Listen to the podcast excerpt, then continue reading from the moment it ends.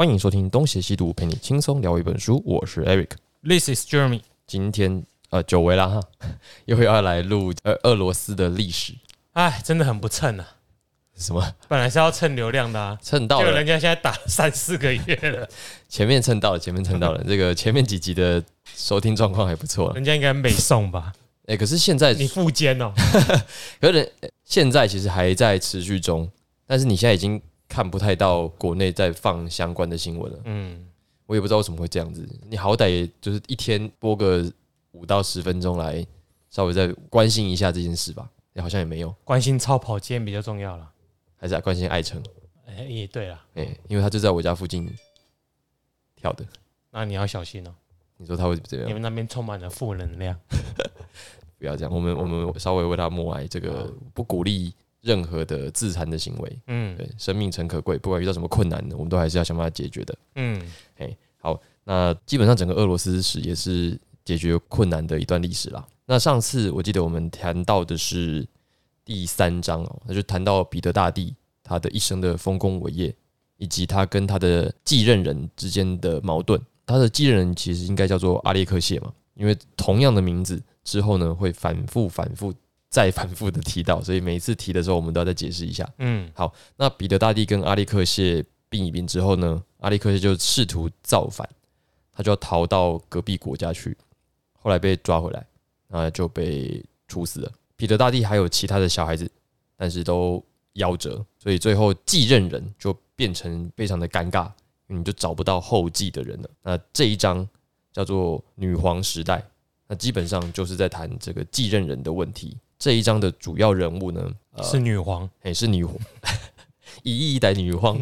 武则天，哎、没有，哎、我记得有两两个重要的女皇啦，那当然不止两个，但是他们因为这两个重要的女皇都叫做凯撒琳，对，哎、我记得凯撒琳的英文好像叫做 Catherine，嗯，对。所以你是狮子座的女生，很有权力的欲望，要取英文名字就很容易了。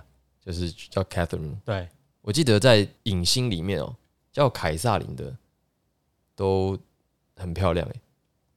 丽塔琼斯。哎、对对对对对对对对对对，我刚忘记后面那个名字。嗯我记得以前看他的电影，我就哇，这个蒙面侠苏洛，还有那个浓情巧克力，然后那个跟跟史恩康纳演的《将计就计》，哦，我觉得晚上回去再重温一下了。爽的是麦克道格拉斯。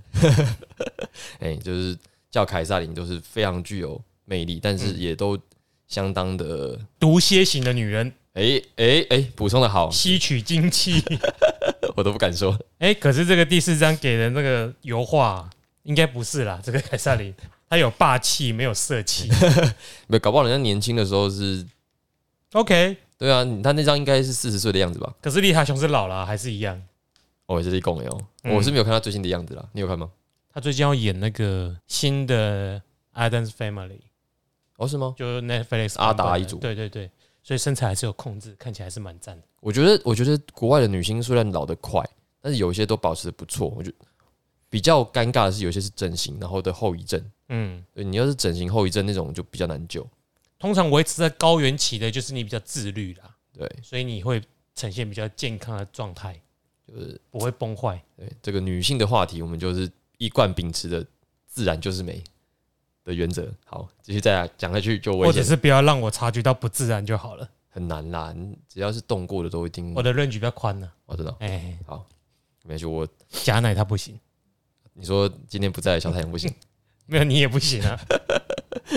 好，关于女性话题先到这里。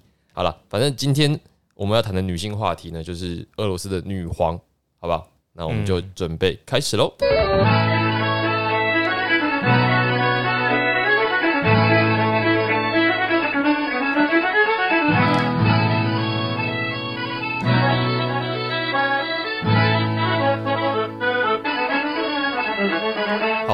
么在这一章哦，他第一个提到的就是彼得大帝死后，一直到我们这章的主要人物凯撒林二世即位，中间隔了三十七年。那么这三十七年呢，一共有六位男男女女轮流的占据着皇位。不过呢，在以前的俄罗斯历史上，大家都觉得这六个人都不是什么英才啦。嗯，那俄罗斯的伟大诗人普希金就说，这六个人都不足以延续北方巨人的遗志。这个北方巨人，我想应该就是指彼得大帝了。后来的俄罗斯的学界可能也是延续着这种观点，都觉得啊，这六个人反正就是一个过渡期，他们没什么好说的。不过还是会有一些你知道新学者的学术研究嘛，因为有名的人都被研究光了，只要研究这些没有名的，那也发现了他们多少还是有做一点小事。那我们要先回顾一下彼得死前他是如何解决他继任者的问题。如何留下继任者的问题啊？对，如何留下？其实，在彼得还没死的时候，他身边的高官就开始在挑新皇帝了。那我我相信，在当时那些高官，大家也是各怀鬼胎的，因为当时有一个顾命大臣，就是彼得相信的一个左右手，叫做免什科夫哦，可能以他为首，他们就选出了一个女性当做新皇帝的候补，而不是找彼得大帝的嫡孙。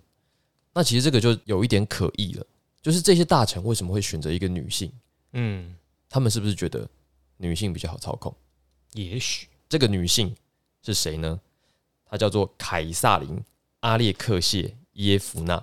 哦，他们的名字都 Catherine Alexey 啊，耶夫让，你念一下 Yevona 是吗？我乱说的。哦，没，我觉得蛮合理的。OK，那么这位凯 Menshikov，Menshikov 吗？免史科夫，免洗筷子。我们之后都会补上他们的名字啦。那我会示范错误的念法。那么这个凯撒琳·阿列克谢耶夫娜是谁呢？她就是彼得大帝的王妃。嗯，就是丈夫死了，太太继任，她就是俄罗斯史上的第一位女皇。那凯撒琳她，我们没有办法得知哦，她到底有没有政治上的才能？但在初期呢，俄罗斯的权力就变成是由这个缅什科夫为首的八个议员，就是。当初留下的那几个肱骨之臣啦，他们成立了一个最高枢密枢密院，那这个地位呢，比我们之前提到的参议院还要更高。那你可以可想而知啊，这个枢密院里面的人大部分都是名门贵族嘛。我们可以想，基本上他们当初去找彼得大帝的王妃出来当。新的皇帝无非就是想要找一个挂名的皇帝傀儡，对傀儡皇帝。哎，你知道这个最高枢密院简称 BTC，第一代的比特币。好呀，你干脆说是中本聪真的啊，BTC 啊，最高枢密院啊，The best 什么什么，我不知道枢密院的英文怎么说，不知道啊。不过那个应该是俄文。对对对，缅什科夫的想法，我觉得放在任何一个时代应该都是合理的。嗯，因为彼得大帝实在是太铁腕了嘛，我们。都有可能相信他的小孩子、他的孙子搞不好都是这么铁腕。那找这些彼得大帝的后继者，那我们还玩屁啊？我们没什么机会嘛，所以才找女性。可是呢，不幸的是，这个凯撒琳没多久啊，他也就病倒了。嗯，就跟着彼得大帝就一起去了，就先后就去了。那这些贵族呢，不得不只好再去找彼得大帝的孙子。嗯，那这个彼得大帝的孙子叫做彼得阿列克谢维奇。阿列克谢一定是他们当地的菜系阿米亚，实在是太常见了。嗯，那这个阿列克谢维奇，我们就把它叫做彼得二世。OK 哦，他就是接着凯撒琳的新沙皇。那这样算起来，这个彼得二世要叫凯撒琳奶奶，谁的孙子？彼得二世是彼得大帝的孙子，凯撒琳是彼得大帝的王妃，对吧？嗯，所以应该是这个祖孙关系嘛。嗯，好，这个时候。在凯撒林弥留之际，我们的缅什科夫就抢先行动，让正在弥留的凯撒林同意了这个新皇帝彼得二世跟缅什科夫的女儿结婚。嗯，他的目的是什么？他要当国舅啊，巩固权力。对，因为本来是想说把凯撒林当傀儡嘛，嗯，结果你这么快就挂了，然后只好找孙子。那这个孙子可能控制不住，所以我把我的女儿搭进去。所以这一切都是权力的游戏，控制你的屌。噔噔噔噔噔噔，哎，是这样念吗？权力的游戏的那个音乐，噔噔，哼不出来啊，算了，噔噔噔，好，我哼的人家也听不懂。好，那缅什科夫的这个算盘其实打的算是蛮精明的，但是哦，凡事都有但是。当时才十二岁的彼得二世呢，即位的第一天开始，他就对他的岳父非常的堵拦。因为他也感觉得到，缅什科夫这个人就是想要取代他，嗯，把持朝纲嘛。所以彼得的二世虽然年纪轻轻，但也不是吃素的，所以他就开始搞一些事情。而缅什科夫想当然的，他可能就是一个比较跋扈的人，所以一定也有一些贵族是不爽他的。所以这个彼得二世就跟新旧贵族们不爽缅什科夫的新旧贵族们就团结起来了，然后他们就做了一些事情，成功的让彼得二世可以逼迫缅什科夫隐退，而且呢，这一隐退也就算了，就是大家平常想可能隐退只是回家养老，那你还可以享受你的功名利禄嘛？没有，缅什科夫跟他三个不幸的女儿就被流放到西伯利亚了。嗯，就是俄罗斯的皇沙皇很喜欢把人流放到西伯利亚，缅什科夫的财产、土地通通被没收。两年之后，他就带了。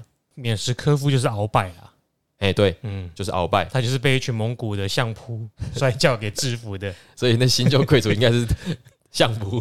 那这个是彼得的左右手最后的命运啊，嗯，对也是全城的命运，对啊，一样十二岁嘛。爱新觉罗玄烨也是这么干，也是这么干。大概也是那个年纪。对，而且时间上好像也差不了太多。对 对，哎、那个彼得大帝好像是韦小宝，就是时间上对起来应该是先韦小宝跟鳌拜，然后才是彼得大帝，对，然后再来是这个，这是一个东西方的轮转。哎、不对，他们都是东方，好精彩了。好了，他们都不科学。哎、他们都不科学。来，缅什科夫倒台之后，我们刚不是讲说有些新旧贵族嘛，嗯，虽然他们成功的赶走了缅斯科夫，但他们自己也不是什么呃有政治手腕的人，所以在那段时间就变成了一个权力的真空期，因为没有什么有丰富的经验跟执行力的政治家跟军人存在嘛，你总不可能随便找一个人上来，你就要他做正确的事情。大家实力都差不多啦，对啊，嗯。虽然说政治不难，找回初心，但是政治不难，要、不然是什么？找回良心而已。哎、不是初心吗？良心，哦，好。如果是阿贝语的话，叫良心。好，你是科学家，我不是，我只是记得政治不难，然后后面是四个字，不知道什么东西。政治不难，良心而已。OK，好，那你不能只是说啊，所以嗯当时没有像免什科夫这么有经验的人出来主持啦。下一个想要成为免什科夫的人，也不是没有嘛，因为权力的东西就是这样子，就是一个倒了，就会有另外一个想要爬起来。那接下来想要爬起来这个人叫做阿列克谢，阿列克谢多尔戈鲁基。我觉得这个名字听起来很像孙悟空里面的那个什么金牛特战队，嗯，都 Kruki Kruski，是库鲁斯基吗？我乱说的，听起来比较顺。那你应该有个鲁斯基啊，多尔戈鲁斯基。这个阿列克谢多尔戈鲁基，他也是 用一样的手段鲁段，鸡听起来像什么？你下了交流道就可以吃了，那是窑烤鸡吧？哎，汤阿给啦，汤对，汤阿给。那这个汤阿给呢，他就一样通过这个最高枢密院，又要把自己的女儿跟沙皇订婚，算是一次愚蠢行为的重演。为什么？因为本来多尔戈鲁基他以为他要变成国舅了。嗯，他要变成皇帝的岳父了。结果彼得二世在新年传统的一个圣水典礼结束之后啊，就病倒，然后在原定的结婚典礼的前夕，他就挂了。不晓得为什么这个彼得二世体弱多病，我觉得是不是现在苏联特务的下毒传统是一项就几百年来的传统？就是看谁不爽就毒死谁，对啊，对啊，太容易了。而且很短命哎、就是对啊，就是里面可能有一些我们所不为人知的。而且你看他们名字都很像间谍的名字啊，你是说什么多尔基还是什么格鲁基的？还是或者是那些女的也都是啊。之后什么安娜啊，伊丽莎白是英国，嗯反对正类似啊伊丽莎白好像比较不常出现在东欧的对，比较多是安娜跟凯撒琳嗯，跟玛利亚大量的出现在我们读的这本书里面。那我们之后可以验证，因为还有很多这个人物要出场，伊丽莎白应该迟早也是汽油嫁过来和亲之类的。应该是嗯对。然后他们还会改名字啊，嗯对啊，还有一个原因呢、啊，我觉得你嫁女儿嫁给人家，让人家不要让人家不爽，像这个也很可能是暗杀的案例啊，自己自己阴谋论乱讲啊。嘿，还有一个就是，如果你要让小皇帝开心一点，你最好是嫁自己漂亮一点的女儿给人家。他们可能是嫁的比较糟糕的那一种，小皇帝很容易就不爽。然后就带了嘛。我不知道，我要最好的，不是这几个照片其实都没有很好看。可能没有办法留下他们当初最动人的样子。你看以前那些内容农场不是会发什么清朝那些格格的照片，那看起来也都很抱歉啊。不，照片照的丑是正常的，你画总是可以画的好看一点嘛。他画起来也是长那样。那可见的沙皇还蛮民主的哦，让人家画就画那个丑丑的样子。一般来说不是画的不好看会生气，你说朱元朱元璋哎朱元璋不是故意画更丑吗？没有朱元璋画好看，哦哎，，他长得不好看，我我听说是一种是你这个说法，一种是说要画就要画的超丑，让人家看了就会直接敬畏，然后我就用因为就是一看就是你并不是一般人。干你白干不是人啊！你知道不？你在惊伊啊，这样子。哎，这个说法我没有听说过哎、。有一种是会带来威严的，嗯，人界是不可能出现这种长相的。我是九五至尊，对你看过龙吗？嗯，对，左大腿有七十二颗痣，手长过膝，耳垂至肩。你说的是刘，备，我以为你在说新竹市长哎，七十二颗痣是孔明刘邦啦，我混在一起。哦。那么多尔戈鲁基家族虽然没有成功的把女儿嫁出去变成这个国舅，但是他还是拥有着选出继任者的主导权，因为他毕竟就是上一个明史科夫的那个样子嘛，他变成是朝中大佬，这一些贵族又选一个人出来当这个新的皇帝，这个人的名字呢叫做安娜伊凡诺夫娜，又是一位女性，她是谁呢？她是当年和彼得大帝共治天下的那位伊凡五世的女儿。我们可能前情提要一下，彼得大帝在年轻的时候，实际上是两个沙皇，当时跟他一起的就是这个伊凡五世。那这个伊凡五世体弱多病，就后来也就没有什么影响力了。但是他还是有个女儿，这个伊凡五世的女儿安娜呢，她在十七岁的时候就嫁给了库尔兰公爵，但是结婚两个月之后，安娜就守活寡了，可能就表示这个公爵就不是很想理他，就是长期在被，榨干。然后就守活寡了，就没、嗯没有东西可以了，嗯，没有加明湖了。看我们是使用哪一方面的观点。对，但是这个书上没有特别讲，可能也是考虑到一些因素，不愿意细讲一。样啦，书上呈现出他的那个画作。嗯，就是换做他是你老婆，你他也要守活寡的这个意思吗？呃，这应该是复合性的因素啦。哦、大家可以去买书来看，好，有可能是物理上的死亡。守活寡呢？我是说那个伊凡嘿，伊凡，啊，那个安娜的老公啦。嘿，物理上死亡啊，就是死亡啊，对啊，就是不是啊？啊守活寡的意思就是人还在啊，哦哦哦哦，对啊，我以为他还活着，哦，那他是寡妇而已。好好，没事。对，守活寡就是哦，那那我了解了，看到这种样子一定会守活寡了。哦，对，就可能找个理由就长期出差干嘛的，对。嗯好，安娜嫁出去之后的二十年，她一直就在米塔屋独自生活。米塔屋在哪里呢？就是立陶宛。听起来像是卖什么意大利面的餐厅。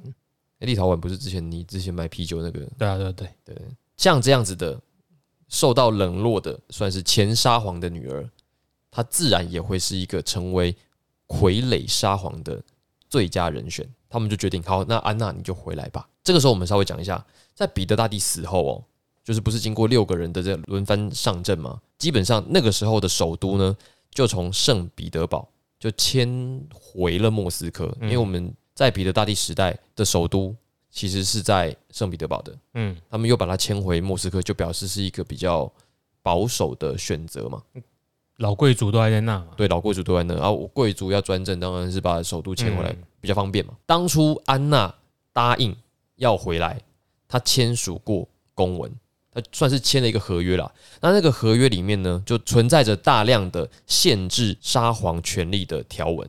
那这当然也是经过贵族的算计的嘛。嗯因为贵族想说啊，你就一傀儡，我当然想办法让你没有办法有实权。对，让你不能有实权，所以先让你签约。这件事情后来就被公开，引发了其他的一些服役贵族的反弹。所以服役贵族可能就是这些名门贵族的相反啦，他们就是一些比较地方的小贵族，哦，比较没有这么大的权力的。还可以这边哎，嘿，对哦，这些小贵族他就担心哦，会不会再次变成那些大贵族不断斗争的战场？嗯，他们祖国会再次分裂。他们就算是支持专政、支持统一的。所以他们出来宣称，安娜签的文件不过是一个历史文件，没有任何意义。哎、对，哎、这这里面其实是有一个很奇怪的心态。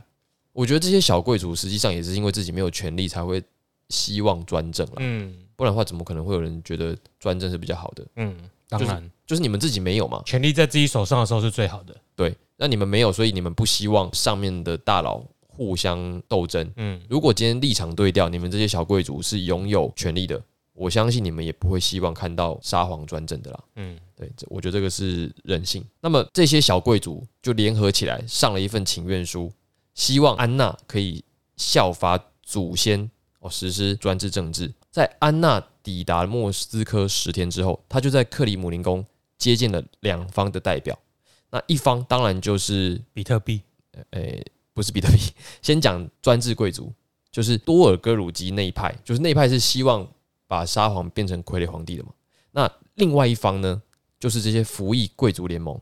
这些服役贵族联盟呢，他们的主张是要废止这个最高枢密院的，因为最高枢密院会钳制沙皇的权利嘛。所以安娜就同时接近了这两方的派系的人马。安娜就质问现场的多尔戈鲁基，跟多尔戈鲁基说：“你在米塔乌拿给我看的那些条文，原来并不是大家的意思，你是不是在骗我？”哦，所以他就当场把他当初签的那一份誓约书给撕毁，就是这个你们当初要我签的这个我不认啊，反正我都已经当上沙皇了啊，伯利西班纳。真的欸，历史文件没有意义。对，没有意义，他就撕毁嗯。然后撕毁之后呢，他干嘛？他就又把首都迁到了圣彼得堡。我觉得这就是一个象征性的意义啦，嗯，就是你们这些守旧贵族想要控制我，没有这么简单啊！我有民意的支持，这边的民意支持就是这些地方服役贵族，嗯，对，所以就让这些原本想要寡头专政的贵族们碰了一个钉子。嗯嗯，我想他们应该很后悔，把这个女人找回来，给自己找到一个麻烦。所以这种找傀儡的时候，一定要先调查清楚，不是说她是一个女性，你就可以控制她，应该是要先研究一下哪一些人是可以控制的，不论男女。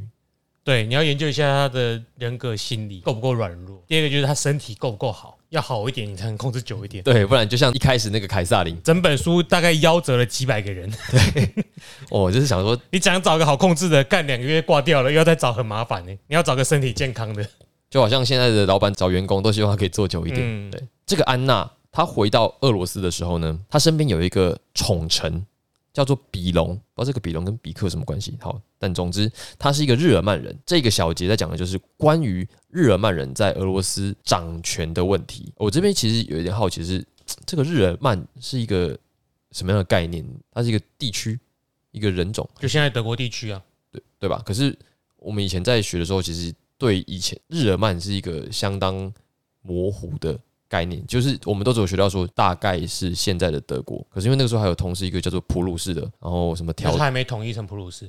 对普鲁士是其中一个邦，就是那个时候的德国不是统一的，它有很多的国家，所以那个地区出来，大家都知道那边大概就是日耳曼人。哦，只有在里面，你才会去说到啊，他是楚国或他是鲁国，对，但是大家会说哦，那里就是 Chinese。这个可以算是一个民族观念吗？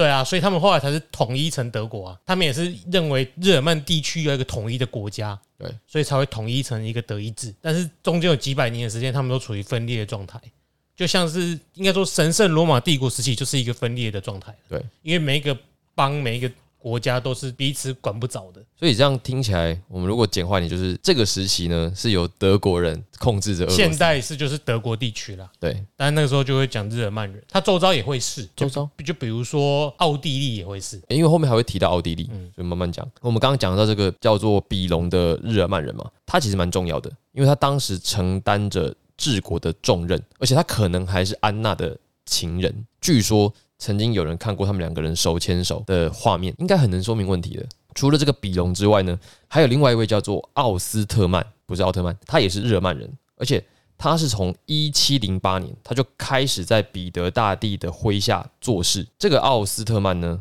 他居于政治顶点，实际上处理着俄罗斯的大小事务。所以这本书就说，日耳曼人掌权似乎是安娜时代的特征，因为安娜毕竟是在国外生活的人，所以他会去任用这些外国人当他的政治骨干，好像也很正常。可是真的是这样吗？其实不一定，因为彼得大帝时代，他就是一个很多元、很开放的性格了。所以在彼得大帝统治底下，有很多的外国人就跑到俄罗斯去找工作机会了。当时为彼得大帝工作的人，大多数都是技师，就是各种工程师跟军人。可是也有少数的外国人，他们就顺利的爬上了政府的顶端。我们可以想象说，也是有些日耳曼人，他们最后就顺利的进到了俄罗斯的政府体系，得到了本地的地位。等到彼得大帝死掉之后呢，状况发生了一些变化。这一些外国人呢，希望可以得到。更大的权利，因为在彼得大帝的那个时代，你是不可能有权利的，因为彼得大帝就是权威的顶端嘛，没有人敢去跟彼得大帝要求分享权利，你找死吗？不可能。那等到彼得大帝死后，权力的结构出现变化，开始松动，所以这些掌握着一部分权力的外国人，他们也希望我们可以变成俄罗斯的一部分，那我是不是也要有一些权利？所以有很多俄罗斯人其实是。看不惯这些外国人的，我觉得应该就是一种本国主义还是本位主义吧。嗯，就说啊，你们这些外瓦高啊，那何何做歹机的货，你还想要怎样？你还想要鉴宝？你会不会太过分？大概就是这种概念。可是这个具体状态我们就不得而知了。就是一种排外心态啊，这蛮正常的。对，很多国家都是蛮排外的，就是觉得啊，你又不是我们国家的人，你来打工的，你还想要怎样？这样。那我觉得那外国人也可能有一些作为上的不对。比如说，可能态度比较跋扈，但是这种东西真的要回归现场。我来教育你，我把你当人看。哎，对对对对对，呃，具体到底是怎么样的问题，我们真的不得而知。但我们可以知道，说两方一定都互相的有一些观念上的不同和，就是互相看对方不爽。在这些外国人里面，日耳曼人是绝对的多数。对，因为俄罗斯的民政跟军事呢，在很多情况下是因为这些日耳曼人存在才能够运作的，尤其在圣彼得堡。何况这些日耳曼人其实到俄罗斯久了，他们也经过很多的通婚融合，他们的自我认同实际上也都是俄罗斯人。这种情况就是好像说，有一些国外的人，可能比如说台湾好了，有很多什么传教士或者是欧美国家的人到台湾来，一住就住了三四十年，我一辈子都在这里的。嗯，那他们不会说啊，我是什么国家什么国家，他可能说台湾就是我的家。那种后来就是有拿到身份证的。对，他语还讲的比徐家伟六的啊，对，多的是。对，哎，这个这种真的是有啦。嗯，这个我觉得也可以理解，就是可能很多日耳曼人在他们的国家没有受到重用，那他们就到国外去寻找新天地嘛。也许你真的发展的很顺遂，然后你在这边也找到俄罗斯太太，生了这个混血二代，你的小孩也长大，你根本就没有想过要回去你的故乡了。嗯，那他当然会觉得自己是一个俄罗斯人啊。虽然说他的血统、他的民族是日耳曼民族。但是他的认同是俄罗斯认同，我觉得这一题哦，就是说当时的俄罗斯人觉得日耳曼人在俄罗斯太嚣张，但是在俄罗斯的日耳曼人，因为在俄罗斯久了，他们也不觉得自己是外人哦，所以是不是真的存在着所谓的日耳曼人专政，其实可以用两方的立场来说明的。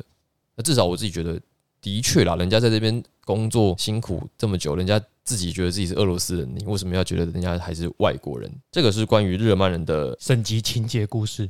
哎，对，哎，对，其实就是这一题，基本上我觉得应它应该是无解的啦。嗯，对，那我们就只是讨论说它的内在的结构。总之呢，安娜在一七四零年过世，她同样也没有小孩，可能她回来的时候就已经。跟你讲，那洪水问题啦，不管是在圣彼得堡还是莫斯科都一样啦，一定有啦。然后几百年都在夭折，都在死人的。啊，我你给他看节啦。哎呀，什么？哎，俄罗斯人跟熊一样，伏特加当水喝，然后动不动就夭折，手撕熊的那民族。对啊，莫名其妙，对不？普丁你老意见吼，你卡得好滚啊！滚再来讲介绍，我来去给你看卖下咧。哎，啊，快林加乌克兰还震惊是被拍个东西。哎对哦，哎那洪水巧合，思想的较正确，较袂想要修台了。哎对，好，我突然想刚想用台语讲，忘记用台语对鳄鱼人士啊劝导，Make Russia Great Again。接下来要讲的比较复杂，因为这牵涉到两个重复的人名，阿列克谢，不是阿列克谢。就是我们刚才提到的这个安娜，从这个哪里，从立陶宛回来的安娜女皇，她也没有小孩，所以她要找她的继任者，要找谁呢？这个安娜女皇有一个侄女，也叫做安娜，不是罗曼诺夫，她也叫安娜，叫做安娜列奥波德福娜。那这个侄女她有一个小孩子，出生满两个月，叫做伊凡。靠，又是伊凡，我不知道这个伊凡有没有算是伊凡几世哦？这个我们后面会讲。伊凡外传，就是太多伊凡、太多安娜、太多彼得了。在安娜女皇死后，由她的宠臣、她的情人比隆代为执政。那么这个时候呢，就出现了朝中所谓的日耳曼大臣的内部纷争。那么这个时候有另外一个叫做米尼赫的将军，他就逮捕了比隆，然后把他流放到西伯利亚。那另外一个日耳曼大臣，就是我们刚刚提到的奥斯特曼，他就找到一个机会解除了米尼赫将军的军职，他自己来掌握权力。然后就又到了西伯利亚，诶，这个对这个将军可能也在西伯利亚，所以他们可能就是大家都在那边开同学会。对，就是诶，立马来啊、嗯，嗯，不是你给我来不，是到了西伯利亚可以遇到另外一个人，应该是很难的事情。太大，而且你会冷死都不知道。嗯，那这个时候，俄罗斯就出现了一个短暂的情况，就是那个两个月的小孩子登基变成沙皇，叫做伊凡六世。他的妈妈安娜列奥波德福娜变成摄政女皇，宰相奥斯特曼哦，就变成是日耳曼的大臣主掌朝纲。那么我们刚才有提到，这些日耳曼大臣，也许他们的认同已经是俄罗斯认同了。可对一般的民众来讲，他们可不是这么想的啊、哇姓哎，嘿，林寡性哎，尤其是军方嘛，军方不爽到爆炸。其实我够的啦，不是我姓的啦，哎，对了，寡哎，够国籍情节，哎，国籍 就是不希望由外国人来担任朝中的高级职位嘛。军方呢，他们就非常不爽，禁卫军就开始出现了支持伊丽莎白彼得罗夫娜的声音。好，这个时候伊丽莎白就出现了。这个伊丽莎白是谁呢？伊丽莎白是彼得大帝的女儿。我们最一开始的时候有讲到嘛，彼得大帝的两个小孩都夭折，那女儿呢，当时没有被选为后继者，可是这个时候军方想到了彼得大帝的女儿了，我觉得哎、好像还有这个选项哦，他们就想要支持这个伊丽莎白。虽然伊凡六世的妈妈，也就是摄政女王安娜，她也发现哎，刚刚逮鸡打掉哦，嗯，她就想要把这个伊丽莎白嫁出去，因为嫁出去就没事了嘛。可是呢，来不及了。在一七四一年的时候呢，摄政女王安娜跟沙皇伊凡六世就被逮捕，然后安娜就被流放到北方，伊凡六世被送到监狱。然后呢，我们提到的几个日耳曼大臣，比隆啊、奥斯特曼啊、米尼赫将军，他们就真的全部都被流放到西伯利亚。对，所以他们可能真的去那边开同学会。他还怕他去那边跟他们跟他们开同学会，把其中一个流放到北方去，不是有一个到北方去吗？对啊，对啊，怕他去那边跟他们开同学会啊，就是不让他们在那边团连聚，连他在西伯利亚开同学会的几率都不给他。连这样子少少的对，几率都没有了。嗯，对，这段时间就是日耳曼人的大臣统治的时间，就算是这样结束了，因为军方不允许嘛。这个时候，我们又要把焦点再先转回来，这个伊丽莎白，那她基本上就是彼得大帝的第二个女儿。至于大女儿在干嘛呢？我们来讲一下，大女儿也也叫安娜，这是第三个安娜。彼得大帝的大女儿安娜，她嫁给了好斯敦公爵，妹妹伊丽莎白留在了俄罗斯。但是呢，她一直都是被冷落的，因为她没有被选为沙皇的继任者。后来就是安娜跟彼得二世轮流当沙皇嘛，妹妹伊丽莎白一直都在俄罗斯郊外独自生活。等到彼得二世病死的那个时候，其实这个伊丽莎白一度是有机会成为女皇的，因为那个时候曾经有遗言哦，就是这个第一个女皇凯撒琳的遗言说，如果我死了还没有找到继承人，那么就让伊丽莎白来当下一个女皇吧。不过呢，贵族们却找了一个理由，就说伊丽莎白她是私生子，没有资格继承，所以拒绝了伊丽莎白即位。那些贵族最后才会选择了住在立陶宛的寡妇安娜来当女皇嘛。安娜回到俄罗斯当女皇之后，她当然对这个有可能取代她的伊丽莎白没有什么好脸色，所以这个伊丽莎白就没有什么好日子可以过。等到禁卫军跑出来拥护这个伊丽莎白重新担任女皇的时候，她已经三十二岁了。这个彼得大帝的女儿伊丽莎白上任之后，她马上就宣布，她会依照彼得大帝的治理原则来当做自己的活动基础。他等于是因为这种民族主义的关系才当上女皇的，他当然要延续这样子的风格，他要维持皇室血脉的纯正啦，应该这样讲。所以呢，他的政策，他用人的原则都尽量的以俄罗斯人为优先，这导致什么？导致了很多的日耳曼人离开了俄罗斯。因为就是想说啊，干，那你你上来你都用俄罗斯人，那我们来这边干嘛？他们就纷纷的离开了。这个伊丽莎白上任之后，她执政期间长达二十年，所以说她三十二岁即位，她一直统治到五十二岁。她统治了这么久，她对国家事务的热情就逐渐逐渐的衰退。她最后呢，就纵情于观剧，可能就是看那些歌剧。然后他也很喜欢开 party，很喜欢参加舞会，然后做一些铺张浪费的事情。俄罗斯有一个著名的景点叫做东宫，冬天的冬，嗯。啊，东宫就是在这个伊丽莎白执政时期建造的，一定要去，如果有机会的话，真的超大的，它是世界四大博物馆之一。啊，它现在是博物馆，对啊，东宫是世界上四大博物馆，但是可以说是最大的，你走到脚会酸。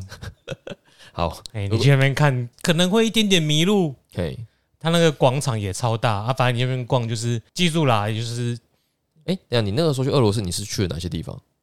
我是说，就是城市，就圣彼得堡跟莫斯科。哦，对啊，就圣彼得堡就有夏宫跟东宫嘛。嘿，夏宫应该好像是彼得时期的建筑吧。那他们的大小差多少？大小差都很大啊，我分不出来，因为都脚很酸嘛。对啊，一个一个应该是皇帝住的地方啊，东哎东宫后来也是皇帝住的地方。女皇对啊，但是东宫现在是博物馆啊，啊，但超级大，它也是比夏宫有名。夏宫是在海边，所以你真的可以从东宫的大小感觉到这个伊丽莎白有多铺张奢华。我不会觉得是铺张奢华，哎，是吗？就是要要这么大，表示他就是想要这个派头啊，是很。奢华，但不会觉得是铺张，因为铺张好像有种浪费的感觉。你当面看，你会觉得是有质感的哦，就是你是赞叹那个规模，你不会觉得是哦，感觉因为铺张好像有点就是哦，铺张是可能是他生前的行为啦。对对对对对。但你现在去参观，你就发现啊，反正就是一个历史上的呃，就是一个历史嘛。对了，对，但去就是觉得哎，真的值得来。好，那这样我有一一个这个书上面记载的问题，想要问你的直观。他说，在伊丽莎白执政的过程当中，可以发现法国的文化思想对俄罗斯的影响力不断的提升。嗯，这种东西在建筑上看得出来吗？建筑上看得出来，因为建那个法国建筑好像都是那种往上冲的那种。那是哥德式。对啊，就是法国好像也有。法国建筑不也不只是有哥德式啊，还有什么巴洛克啊什么之类的。你要看那个年代流行是什么，但是一定是有受到影响的啦。好像像莫斯科是什么受意大利？文化复兴影响嘛，嗯哼哼，但是反正就是外来，一定都是这些西欧来的工程师去盖的嘛。而且凯撒女王不是也是喜欢伏尔泰啊，什么一些法国来的思想家、哲学家哦，应该是这一方面的。对，所以受到蛮大影响。但是这一些思想的确会影响到建筑啊。对，因为他如果本身就从发，嗯，哈发屌的话，那自然而然就会受到影响嘛。哎，但不可否认，就是说你去东宫逛的时候，的确是会有。那种法国的气息啦，就是那种文化感哦，嗯，哎，好像真的要去一下哦，很值得去啦。等他们打完仗，对，打完仗看后面再怎样再度开放，我是觉得非常值得去。圣彼得堡跟莫斯科，我喜欢圣彼得堡，所以你觉得那边的感觉是怎么样？比莫斯科更好？哪一方面的感觉？就更有文化素养的感觉，整个城市都是，嗯，然后相较之下，人的脸上笑容也比较多。干嘛呢？真的。就是莫斯科真的有那种肃杀之气的感觉了，嗯，但是红场还是值得去看，因为你你也知道那个教堂，然后那个红场晚上的时候特别好看，我觉得比白天还好看。好，那所以就是结论，两个都要去。对，但我个人更喜欢圣彼得堡，不过你们现在都去不了，赶快要解禁了，好不好？大家祝福你们早点输一输。好，我们刚才讲到伊丽莎白，那我觉得在伊丽莎白的那个阶段，她跟贵族的互动也是一个有趣的焦点了，因为她毕竟也是透过军方上位的，那她跟当时的那些贵族其实没有直接的利益冲突，所以说她对贵族的态度应该相对来说没有这么硬。当时呢，就有一些政策是比较善待贵族的，例如说俄罗斯最早的贷款银行。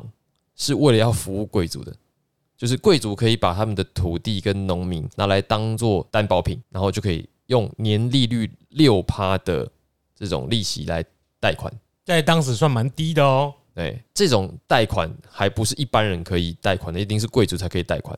再来是贵族呢，还把酿造业给独占了，然后呢，通过土地测量事业，再进一步的加强土地的所有权。刚才讲的是他们可以专卖酒精，又可以控制大部分的土地，可以看得出来，伊丽莎白在位的时期有很多政策都是图利贵族的。他可能想要通过讨好这些贵族，建立自己的统治权，但是贵族呢觉得不够爽，他们有了土地，有了专卖权，还要十八趴，嘿，还要十八趴。他们最在意的就是为国家服勤的问题。我们之前在讲彼得大帝的时候提到，彼得大帝做了一件事情，就是要求每一个贵族都要履行的义务，来去做兵。嗯，哎，我记得好像要到非常大的年纪才可以退伍。对贵族来讲，就干，除非你从人生退伍，或者是你没有办法再作战了，只有这两个条件。哎，所以名门贵族们他们就提出了要求，他们希望可以废掉一子继承制。那这个一子。继承制呢，是在一七一四年模仿英国导入了一个制度。那么在彼得大帝时期，就是彼得大帝颁布了这个一子继承制，就非常的不受贵族的欢迎。当然嘛，这个继承制对贵族来讲是一个不利于他们的一个制度，所以在彼得大帝时期，有很多的贵族想要找这个制度的漏洞。那等到安娜女皇继位之后，这个一子继承制。很快就被废除了。嗯，除了这个服勤的规定之外，贵族也要求减轻义务，因为贵族被要求终身服役嘛。所以在彼得大帝死后，这个控制力没那么强了，很多贵族都罢工抗议，我跟不爱走了，不会去边闹。嗯，对，对啊，因为我们刚刚讲到的，贵族都要服役啊。如果你是名门贵族就算了。啊，你是落魄贵族，你还要服役，那不是有够衰？嗯，就你没钱、没土地、没有专卖权，你还要去服役，这个打赢了就翻身了。你要想想看，先问你为国家做了什么，不要问国家为你做了什么。哎，可是他们可那个时候可能不一定有这种。打赢翻身的制度，一天到晚打输，对呀，对啊，俄罗斯以前是弱国哎，不是，就算就算他们打赢，俄罗斯也是喜欢用人数去碾压人家的，嘿，用人数去碾压，代表你会死的比别人还多。啊，对哈，就你可能去了就没有回来了，对对对，就是这些贵族当然就很堵拦这些政策啦，所以等到一七三六年，安娜女皇的政府呢就变更了两条法规哦，那第一条呢就是贵族家里如果有一个以上的小孩，那么就有一个人。可以留在家里，有点像那个替代役，有没有家音？嗯，家音替代役，因为他要保持家事的经营而留在家中啊。两个假设你生一个啊，你也要去，啊，万一你挂了，我们家怎么办？所以他让两个以上的家庭留一个小孩子下来。嗯，对。第二点，如果你被抓去国家的服勤单位服勤了二十五年，那么你就可以除以回家，但是相对的，你就是要被叫招。嗯。要接受三次国家的调阅教招，因为这两条新规定，所以俄罗斯的军队超过一半的军官得以退役，而且当时还是有一些人会想办法动一些手脚，提早结束他们二十五年的服役时间。我只能说，像这种专制度的漏洞，真的是不管哪一个国家都是这样子。你当两年兵都会了，当二十五年兵最好是不会啦。对呀，对对对，这个这个是人性之常。再来是这些贵族的确是很苦，所以你们那些老人不要再抱怨了哈。什么当两年能够打仗吗？干当二十五年打不了仗了，当两年是可以打仗。对，会打的就是会打啦，不会打就是不会。对，像你们割草割三十年，你还是不会打仗。对啊，这个是训练问题。这个贵族的义务到什么时候才真正的解决？一直要等到彼得三世才结束，那已经是一七六二年了。嗯，所以你看哦，一七一四年彼得大帝导入这个制度，限制的贵族，一直要到。五十将近五十年之后，才真正彼得小弟结束了。哎，对对对，贵族解放令哦，这个解放令就是说，他们不会再强制贵族一定要为国家服勤，希望你们自愿啊啊！你讲说希望你们自愿，通常就是不会有人去的意思。嗯，说不定他用鼓励代替责备啊，对不对？我就问一句啦，嗯，是今天兵役废止，说哎想去当兵的自己去。你觉得会有多少人去？就是如果是自愿意，就是有待遇，还是有人会去啊？其实看待遇啊。现在显然就是待遇没有很多。啊我觉得应该是要要有一个，如果你有明确的目的，那还是很多人真的去当美军啊，不是吗？你要想，这些人是贵族啊，就是他们在家是有烟酒专卖权，没有，你看英国的皇室也是都会去当兵嘛。就是如果你让变成一种责任，要身为表率给别人看，有时候就是要表达一种价值观。你身为贵族，你就要有那种动力。可是你要看你，如果你是不同的国家，如果你是处于一个专制国家，如果你在北韩或者是在什么或在中国，可能你去当兵的动力不会那么强烈嘛。出于贵族的荣誉而去当兵，这个会出现在拥有悠久传统的英国，或者相对之下比较文明的国家。那还有一个好处，就是因为为什么？为什么他们愿意去当兵？嗯，因为他们国家比较强，打仗比较不会死人呐，风险比较低呀。嘿。所以，当你国家真的很能作战的时候，大家都会真的去当兵。可是，俄罗斯在当时并不算是，即使到今天，大家还是不想当兵。对啊，因为死人的几率高啊。而且，你那个，如果你你真的是独裁政权，愿意为独裁的君主作战的人，相对之下一定比较少的。俄罗斯当时还是一个专制政权，即使到今天都是，因为因为也看到新闻，很多人都是就绕跑嘛，被逼的。对啊，被逼的。有时候发现干，我明明就是征兵的，不是自愿意。怎么会忽然要开战车到前到乌克兰去？哦，还会被蒙着过去，就代表说你就是没办法控制这群人，你才用骗的方式嘛。所以英美就比较容易自愿去当兵的几率比较高。那像俄罗斯从以前到现在，可能就比较没有办法。跟我们甚至蛮像的。如果你看美国电影或影集，嗯，他们常常就是两个角色，如果其中有人有服役经验，一定说你是哪个单位的，我是 Marine，然后什么地点哪个师。哪个哪一个连，然后阶级什么，然后两个人就会开始认亲，他们会觉得你当过美军，我也当过美军，两个人的距离马上拉近。对哎，讲的是那种很有荣誉感的那种感，呈现出来那种样子。对，那我们我们的当兵，你现在也知道，遇到的是我们以前在兵中怎么打混啊，干那那长官多夸张啊，那多那当了兵多没用啊，当那兵多废。你会发现这两个文化差很多嘛。嗯，一个觉得当兵很值得骄傲。一个觉得很骄傲，是因为我们都混过这么烂的事情呢，我觉得好骄傲。我记得他们很喜欢讲什么装检查的时候，高装检，哎哎，怎么蒙混过关？对，哎，去隔壁搬了什么东西过来？可是你在美美军的对话，你不会听到这些。美军的对话在我们台湾应该是那种，哦，你台大毕业的，我也台大毕业的，那你那什么系的？听讲起来很让人家想炫耀炫耀的感觉。可是你在美国，你要遇到这种对话，是你在哪里服役？你就想象一下那个阿汤哥跟兵人，嗯，他们如果都在聊说，哎，看我们那超爽的，都不用开飞机，对，这个电影会好看吗？对，那为什么？但因为美军打仗很容易赢啊，我觉得当兵觉得可以学到好多啊，对，对他们好像是去参加一个，就就是 Top Gun，那是一个很高级的教育计划嘛，那个是假想敌中队啦，嗯，就是他们会跟假想的共军飞机作战。啊，那个都是高强度的练习。对对，那个就是什么？他们 Marine 里面要成为顶尖的海军陆战队飞行员，要经过这个训练。对对对，所以他们有那样子的荣誉传统，他们的确比较愿意为了国家、为了个人荣誉，嗯，就从军，而不是为了某个皇帝哎对的胜利去赢。对，而且你想想，彼得大帝当时是强迫大家去的，嗯，然后一去嘛没有回来，这个谁受得了？对啊，如果你今天妈的俄罗斯战无不胜，大家都把自愿从军，然后发现干手上的枪超先进的，很不容易死哎，那防弹背心也好有用哦。对，那大家都冲了，而且出去还有可乐可以喝，吹库拉朽。那现在看起来打到现在还没打下来，没有。另外问一句，你现在有在关心他们现在发生什么事吗？就是在看别人吸收转移的管道了，不会自己去看。现在应该也就只有国外媒体会，台湾还是有一些军事专家或者是国际新闻专家会去注意啊，稍微了解一下。反正就是还没打完，你闹了。